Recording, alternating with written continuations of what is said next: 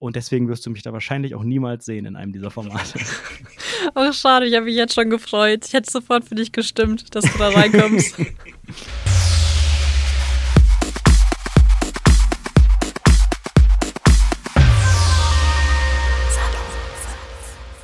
Hallo und herzlich willkommen zu einer neuen Podcast-Folge. Und heute dreht sich alles um das Thema Reality TV. Und dann, ähm, wenn du möchtest, kannst du dich direkt erstmal vorstellen. Sehr gerne. Ja, hi, ich bin Anredo, ich bin 30, wohne in Köln und ich schaue gern und viel Trash-TV. Ähm, wieso genau, wenn ich fragen darf? Was gefällt dir daran so? Ach, ich mag einfach grundsätzlich Fernsehen. Ich schaue super viel. Ich bin ganz neugierig, was es alles so Neues gibt. Und ähm, ich glaube, beim Reality-TV oder Trash-TV ist es die Faszination, vermeintlich echte Menschen zu sehen. Sachen, die vielleicht nicht per se vorgescriptet sind, obwohl sich da ja auch die äh, Gemüter äh, nicht so sicher sind, was denn real ist und was nicht. Aber das ist alles so Teil der Faszination. So ein bisschen Voyeurismus, so ein bisschen irgendwo reinschauen und ja, auch das Ganze so ein bisschen zu bewerten und so zu checken, Mensch, wie haben die reagiert, wie finde ich das? Und das ist, glaube ich, so das Geheimrezept, was mich auch so anspricht. Hast du da eine Lieblingsserie, die du gerne und oft guckst? Mittlerweile super viel. Ich habe das Gefühl, das Angebot ist da noch mal größer geworden durch die ganzen Streaming-Anbieter. Also jetzt ist ja nicht nur RTL und Pro7, sondern Netflix und äh, Paramount Plus und was auch immer. Also alle haben, glaube ich, dieses Genre für sich entdeckt. Ich schaue im Moment ganz gerne Ex on the Beach tatsächlich bei RTL Plus. Das ist irgendwie ein Format, das ich von Staffel 1 an richtig cool fand und ähm, was jetzt ja auch neuer ist in Deutschland. Ansonsten halt die ganzen Klassiker wie Sommerhaus, Dschungelcamp und so weiter. Also tatsächlich sehr viel, sehr viel RTL, aber auch ein bisschen Netflix. Da kommt jetzt mittlerweile auch ein bisschen was. Also Netflix hat auch einige deutsche Produktionen mittlerweile. Ich finde dann das Deutsche tatsächlich ein bisschen spannender. Also ich habe manchmal das Gefühl, dass die amerikanischen Realities ähm, vielleicht für eine andere Zielgruppe sind. Also mir ist das häufig ein bisschen drüber, aber auch da gibt es tolle Formate. Also The Circle zum Beispiel, mhm. also ob dir das was sagt, das ist auch ja, ein echt cooles äh, Format, was ich auch gerade in der ersten Staffel auch für mich neu entdeckt habe und auch sehr mag. Hast du denn eine Serie, wo du gerne mitspielen würdest? Gibt es da eine? Also es ist immer noch mein äh, heimlicher, nicht ausgesprochener Traum, irgendwie mal ins Dschungelcamp zu kommen, aber ich, vielleicht gar nicht unbedingt als Kandidat oder als, als äh, Promi. Ähm, das, ich meine, gut, das Level er hat mittlerweile schon fast jeder erreicht, also so richtig äh, Fame muss man dafür ja nicht sein, also das könnte man sich irgendwie zu hin, äh, zurechtbiegen. Ähm, aber ich würde da gern mal einfach so drin sitzen. Das muss auch gar nicht ausgestrahlt werden, sondern ich würde es gern einfach mal sehen, wie das aussieht, wie sich das anfühlt. Vielleicht mal so eine Prüfung mitmachen, um da so ein bisschen mitfühlen zu können. Ähm, glaube aber, dass es wahrscheinlich auch super desillusionierend ist. Also ich war früher, hätte ich mir immer irgendwie gewünscht, so mal bei Big Brother dabei zu sein. Das fand mhm. ich auch immer sehr faszinierend. Auch die Variante ohne Promis habe ich auch super gern geschaut. Ähm, habe mich aber nie irgendwo beworben oder habe es nie irgendwo so konkret angegangen, weil ich dachte, ah nee, ich glaube, ich bleib lieber in der Rolle, der mhm. sich in Ruhe zu Hause anguckt, weil man ja dann vielleicht auch irgendwelche Erwartungen kreieren würde, ne? Dass man denkt, ah, der selbsternannte Trash-TV-Experte oder was, der muss ja jetzt hier, hat ja alles durchschaut und wird alles. Also ich glaube, ich könnte da nur verlieren, deswegen bleibe ich einfach schön auf der Couch und gucke es mir mit dem Abstand an. Okay, ähm, gibt es denn eine Serie, wo der Echtheitsgrad sehr hoch ist? Kennst du da eine Serie? Serie? Ja, schwierig. Der Echtheitsgrad, das ist ja, das ist ja so ein, so ein Wert, den kann man ja ganz schwer wahrscheinlich irgendwie konkretisieren. Also grundsätzlich sind ja erstmal alle Reality-Produktionen irgendwie eine Art Inszenierung. Äh, ich glaube, viele, die da oberflächlich drauf schauen, sagen immer, ist das nach Drehbuch oder nicht? Das ist halt so ein typisches Ding. Ich glaube, Drehbuch gibt es bei den meisten Formaten nicht, außer vielleicht jetzt Berlin Tag und Nacht und diese Art von Soap. Sie sind natürlich schon sehr konstruiert, aber für einen Dschungel oder für ein Sommerhaus, da gibt es ja kein Drehbuch, aber natürlich gibt es da Möglichkeiten, da irgendwie einzugreifen. So das ganze Setting ist natürlich erstmal fake in dem Sinne, weil es natürlich ein Fernsehstudio ist, bei Big Brother zum Beispiel, weil da Kameras drin sind, weil da eine Regie dabei ist. Dann gibt es Möglichkeiten über, über die Rauswahl, über die Spiele, über die Challenges, alles so ein bisschen zu steuern. Für mich ist das auch gar nicht der, der Hauptgrund, dass ich jetzt das Gefühl haben muss, ähm, das muss so pur wie möglich sein, weil dann ist man, glaube ich, in dem Genre auch falsch. Da muss man vielleicht tatsächlich eher in so eine Doku-Richtung gehen oder ähm, ja, dann, dann ist man, glaube ich, nicht im Trash-TV. Dann gibt es bestimmt auch Reality-Formate, die da ihren Fokus setzen. Das kann schon sein. Vielleicht gibt es auch so eine Entwicklung demnächst nochmal, aber aktuell ist es tatsächlich eher so der pure Trash, ein bisschen Konfrontation, ein bisschen Zickereien. Und da ist mir das Ganze drumherum eigentlich reichlich egal. Wie kann man denn einer Person erklären, die kein Reality-TV guckt, ähm, wieso Menschen sich das überhaupt angucken? Was, wie würdest du das einer Person beschreiben? Ich glaube, es gibt wahrscheinlich ganz unterschiedliche Motivationen, weshalb die Menschen das gucken. Ich persönlich würde von mir behaupten, dass ich dieses Voyeuristische super spannend finde. Ich glaube, das wollen vielleicht viele auch nicht wahrhaben oder vielleicht ist es auch für viele nicht das Hauptargument. Ich finde das aber schon spannend, so Mäuschen zu spielen. Also zu wissen, da entsteht häufig ja in einer Gruppe irgendeine Eigendynamik. Ähm, das sind auch so ja, Machtkämpfe, psychologische Spielchen. Also am Ende ist es ja was ganz ja, eine, eine menschliche Gruppe häufig, die man dort beobachtet, die dann Eigendynamiken entwickelt, die miteinander interagiert, die ähm, häufig auch in einem Wettbewerb zueinander steht. Also es gibt da häufig auch Gewinner und man muss sich irgendwie vorankämpfen äh, und ähm, wenn man sich nicht verlieben muss, dann muss man irgendwie vielleicht in Spielen, in Challenges Vollgas geben. Also es ist eine unglaubliche Bandbreite. Und das, was ich am spannendsten finde, ist tatsächlich die Gruppendynamik. Also das, was die Menschen dort ausmacht, wie sie miteinander umgehen. Ich finde ganz häufig die Spiele oder wenn es jetzt der Bachelor ist oder auch bei Germany's Next Topmodel, das, das eigentliche Ziel ist für mich, na, wer, ist für mich nicht, wer gewinnt da, wer wird das Topmodel, wer kommt auf das Cover, wer ist die Auserwählte des Bachelors der Weg ist für mich immer das Ziel. Also ich finde es immer spannend zu sehen, wie kommt man dahin? Wie entwickeln sich die Leute? Wie ist dieses Miteinander? Was passiert mit der Gruppe? Und das so ein bisschen als heimlicher Beobachter äh, von außen, der auch immer so ein bisschen Wissensvorsprung hat gegenüber den anderen Leuten, die teilnehmen, das ist für mich tatsächlich die Hauptmotivation, das zu schauen. Welche Serie würdest du dir denn in Trash TV noch wünschen? Also vielleicht mehr im Sinne von ja, Germany's Next Topmodel oder würdest du dir noch eine Serie wünschen, die in Richtung Dschungelcamp geht oder? Ich glaube, ich würde mir das wünschen, was aktuell nicht funktioniert in Deutschland, nämlich wirklich das stinknormale Big Brother. Das mhm. läuft ja leider nicht mehr. Das wurde immer mal wieder versucht und ist zu verschiedenen Sendern geschoben worden. Und aktuell sehe ich eigentlich so zwei große Trends. Also zum einen einfach alles, was Promis und möchte gern Promis, Z-Promis betrifft, weil die anscheinend eine geringere Hemmschwelle haben oder weil man dort auch ein bisschen schadenfroher ist als bei Normalos. Ähm, deswegen sind die so im deutschen Markt super verbreitet oder so das Gegenteil, dann eher so ein bisschen mehr auf nackte Haut, jüngere Leute, äh, Dates, Knutschen, Sex. Also das sind irgendwie so die zwei Dimensionen, die es da gibt. Ich weiß nicht genau, wo Germany's Next Topmodel reinpasst. Das wäre wahrscheinlich jetzt ein Sonderfall, weil das funktioniert ja auch sehr gut. Die Staffel hat ja auch ganz gute Quoten gehabt zuletzt.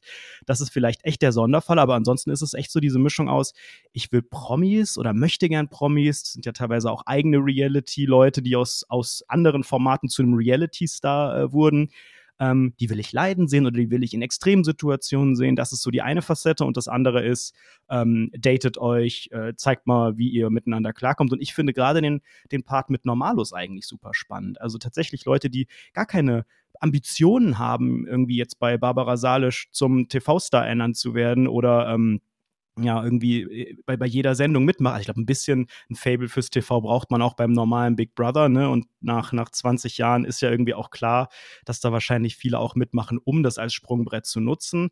Aber einfach Leute, die überhaupt nicht so in dieser Branche drin sind, ähm, die auch gar nicht richtig wissen, worauf sie sich einlassen, vielleicht auch kleine Fehler begehen, die ein gestandener Reality-Star nicht begehen würde. Das finde ich super spannend. Die haben auch andere Sachen zu erzählen, andere Probleme, andere Geschichten. Und das fehlt mir tatsächlich ein bisschen. Wahrscheinlich kommt es auch einfach nicht so auf dem deutschen Markt an oder vielleicht hat man das auch einfach in so eine ja, Trash-Promi-Richtung gebracht. Weiß ich nicht, ob es Angebot oder Nachfrage waren, aber das fehlt mir tatsächlich die Normalos im Reality-TV.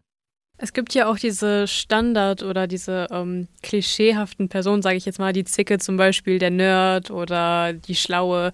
Ähm, hast du denn eine, so einen Charakter, den du am liebsten bei solchen Serien verfolgst?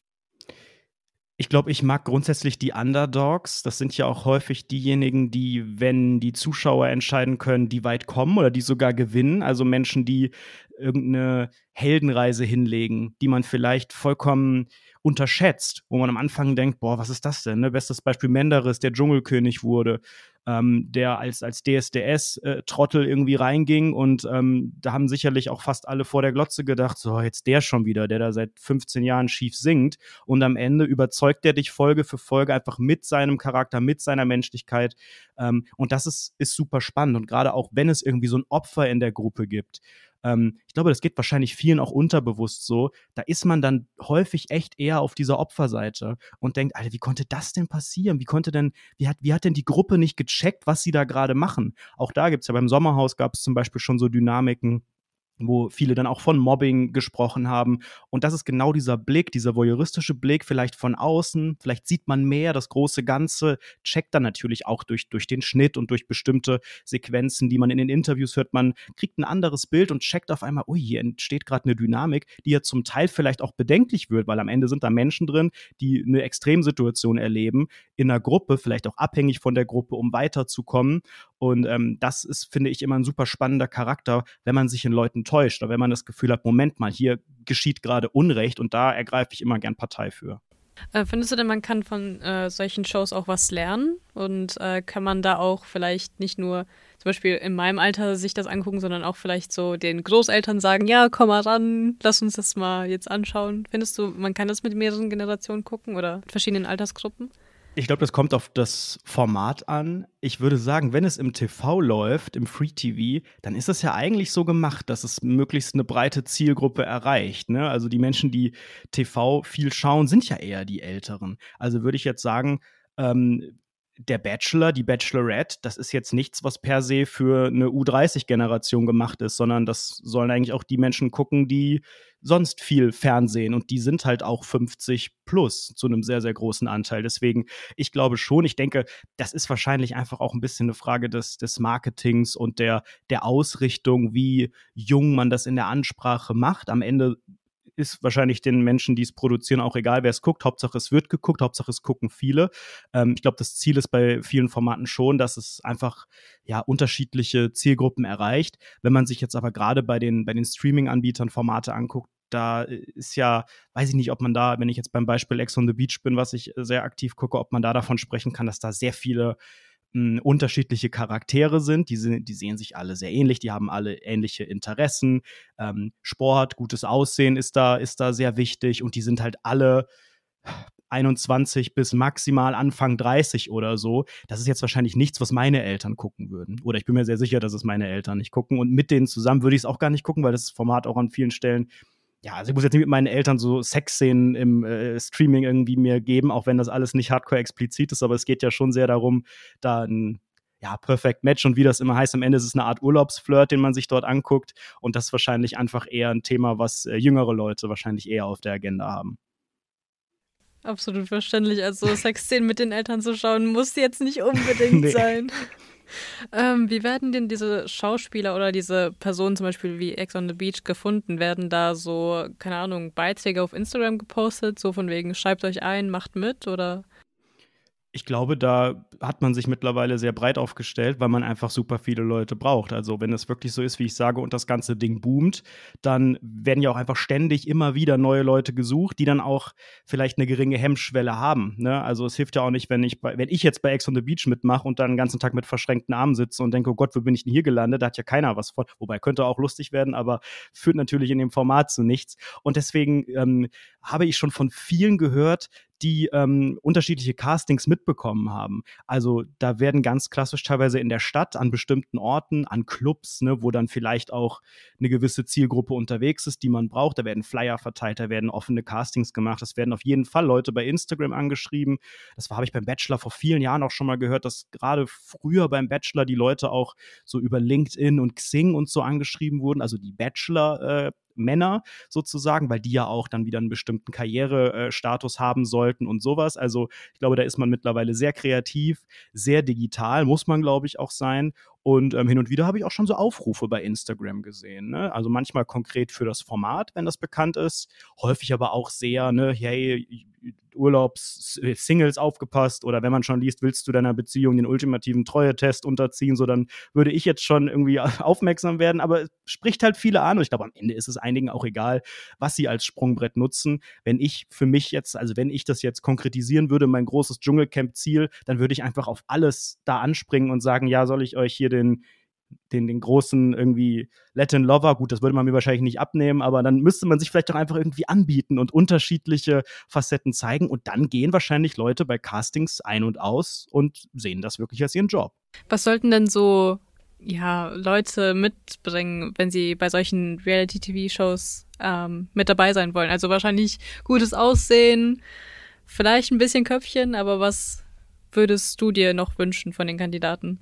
Ja, ich wünsche mir dann wieder genau die, die äh, da eben von abweichen. Also ähm, ich finde per se jetzt beim Beispiel Ex on the Beach die Leute sympathisch, die da vielleicht nicht den krassen stählernen Body haben. Am Ende haben, sind die alle eigentlich super trainiert, aber da fällt dann halt schon der eine, der dann von der ganzen Gruppe irgendwie immer als Lauch bezeichnet wird, der fällt dann halt auf, weil er halt nicht so mega breit ist, immer noch eigentlich super sportlich und schlank, aber der hat dann halt auch in dieser Gruppe eine ganz andere Rolle. Ich glaube, das Wissen, also es kommt dann wieder auf das Format an, eine besondere ja, ein besonderes Allgemein, eine Allgemeinbildung ist da wahrscheinlich nicht unbedingt vorhanden. Ich glaube, man sollte mittlerweile auch einfach eine, eine gute Haltung haben. Also ich glaube, man möchte keinen Leuten eine Plattform geben, wo man das Gefühl hat, ähm, das ist gefährlich, was die erzählen, oder das ist irgendwie, die sind, die sind zu politisch, die haben irgendeine Agenda, also egal in welche Richtung. Ähm, sowas sieht man ja gerade bei diesen Sendungen, die nicht live sind, sieht man das ja gar nicht. Also ich bin mir sicher, dass man auch, auch bei einem normalen Big Brother